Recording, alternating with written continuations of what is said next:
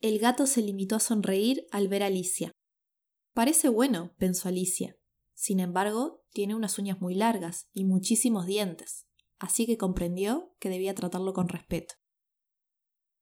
Mi nino de Cheshire, dijo, un poco tímidamente, ya que no sabía si le gustaba que le llamasen así.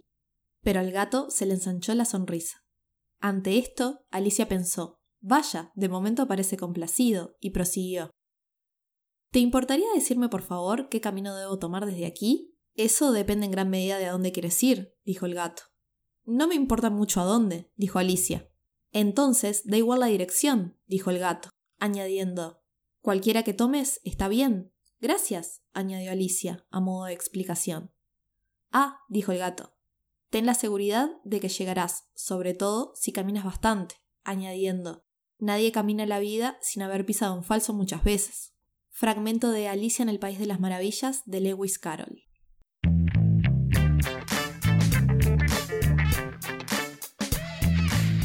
Bienvenidos y bienvenidas a Administración.zip capítulo número 4. Mi nombre es Lucía Grosso y aquí te comparto un comprimido de conocimientos para que aprendas en minutos lo más importante de gestión y administración para tu negocio o desarrollo personal.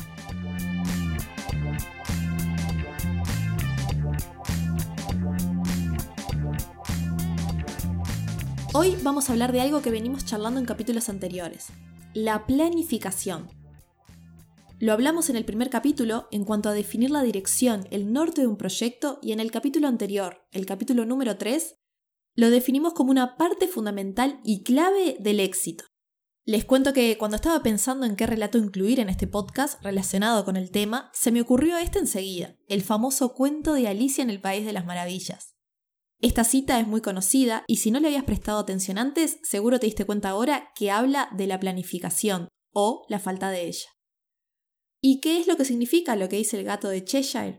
Bueno, significa que si estás comenzando un proyecto, tenés básicamente dos caminos u opciones. Si no te importa a dónde querés llegar, entonces toma cualquier camino, porque todos te conducirán a él. Pero si querés llegar a algún lugar, entonces es mejor que tengas un plan. Y lo hacemos de la forma que lo veremos ahora. Todos en mayor o menor medida hemos planificado, porque también es algo intrínseco de las personas. Pero, ¿qué es planificar? Planificar son todos los esfuerzos que se realizan para alcanzar un objetivo. Esto es planificar. ¿Y la planificación estratégica? Bueno, es una herramienta en la que en base a un diagnóstico y análisis me anticipo oportunidades y desafíos en pos de lograr un objetivo estratégico, en donde veo mi empresa, negocio o idea como un sistema. ¿Por dónde empezamos?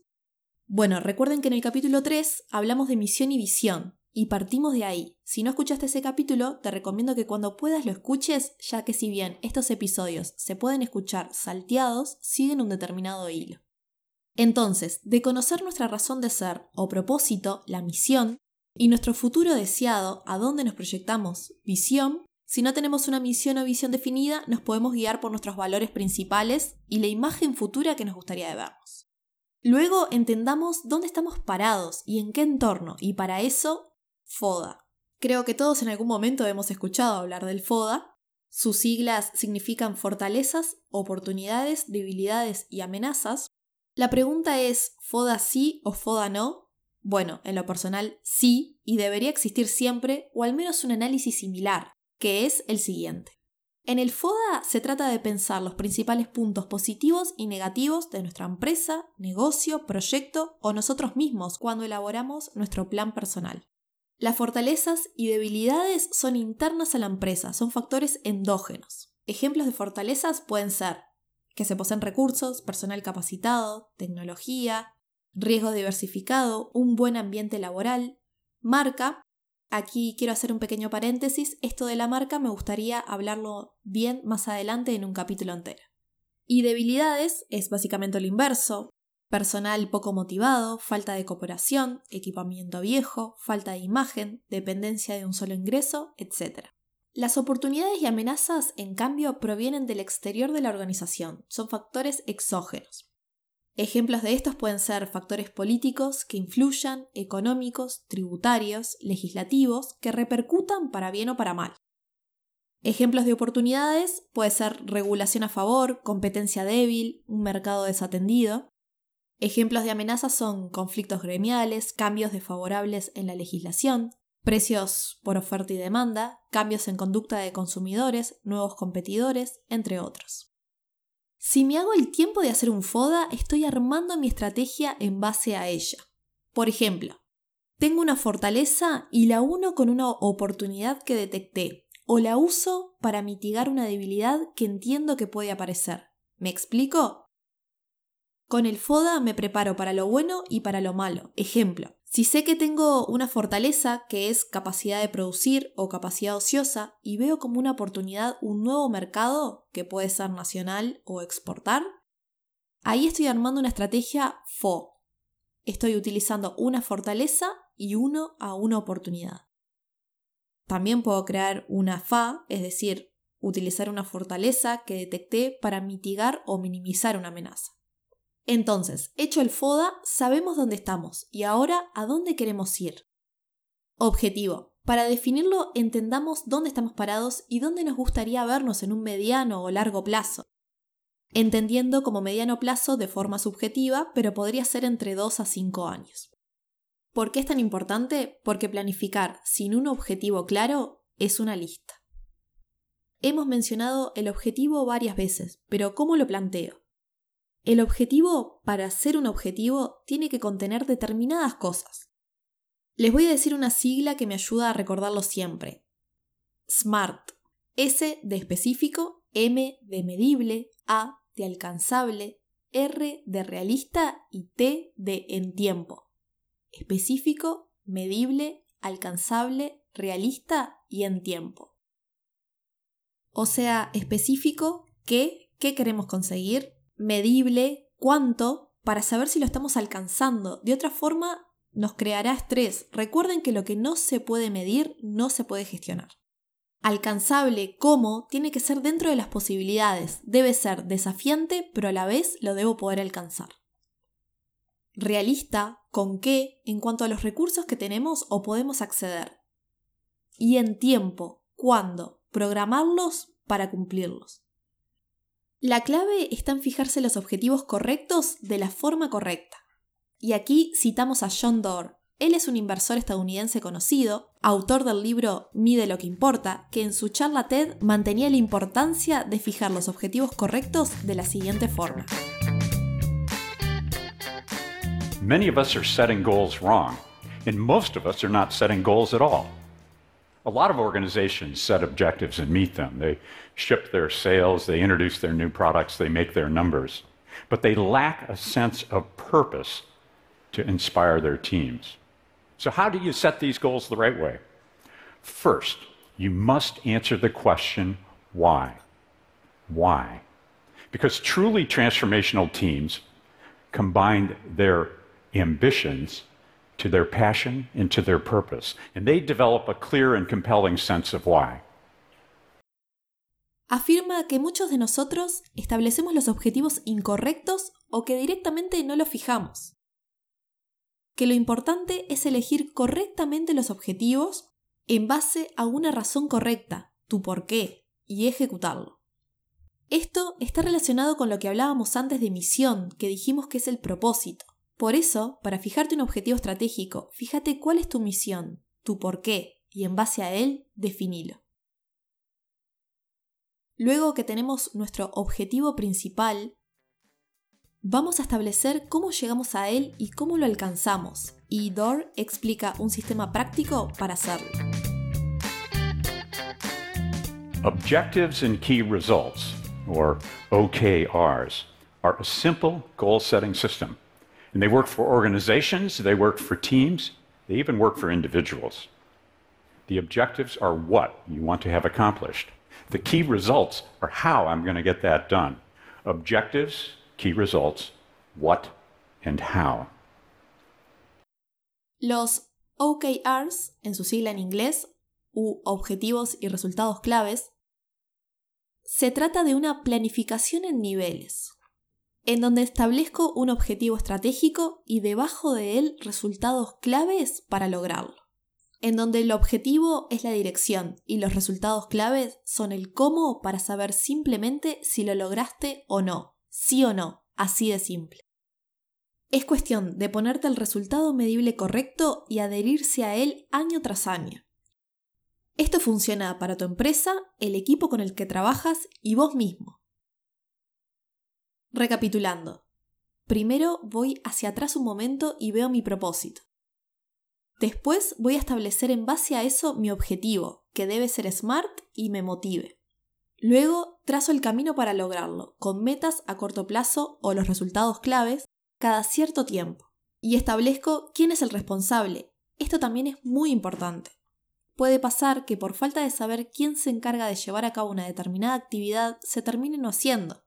Las tareas tienen que estar definidas claramente para evitar malentendidos. Para bajar esto a tierra, un ejemplo de un plan OKR. Mi objetivo estratégico puede ser aumentar la participación en el mercado. Y mis resultados clave puede ser, por ejemplo, conseguir dos nuevos clientes. Para ello voy a necesitar cumplir las siguientes tareas. Aumentar las interacciones en mis redes sociales o página web en un 30%, por ejemplo. Capacitarme en el área de ventas y marketing e invertir X dinero en publicidad. Y estos resultados claves, como ven, son medibles. Yo tengo que poder saber mi porcentaje de cumplimiento de ese resultado lo tengo que poder alcanzar y los hago a corto plazo. Se utiliza mucho en las empresas las planificaciones por trimestres o quarters en inglés. En suma, me trazo resultados claves por trimestres y los reviso cada mes, por ejemplo, para saber mi progreso. Otro punto a resaltar de los objetivos y resultados claves, estos OKRs, es que los objetivos deben ser ambiciosos. ¿Recuerden cuando dijimos que alcanzables pero desafiantes? Bueno, es básicamente que si todos los años alcanzas tus metas sin problemas, quiere decir que no te estás planteando correctamente el objetivo, o al menos no te está haciendo crecer lo suficiente. Debe ser inspirador pero realista, para que si no lo alcanzás tampoco te frustres. Ah, y otra cosa, es más que normal no alcanzarlos. Por eso lo medimos, para saber si llego y si no llego, cuánto me faltó y qué puedo hacer para mejorarlo. Cuando termine mi plan, tengo que saber qué tareas o actividades voy a hacer para cumplir mi objetivo y qué prioridad van a tener. ¿Cómo sé esto? Bueno, elijo las tareas que más me acerquen a mi objetivo y a estas les voy a asignar más recursos y menos a las demás.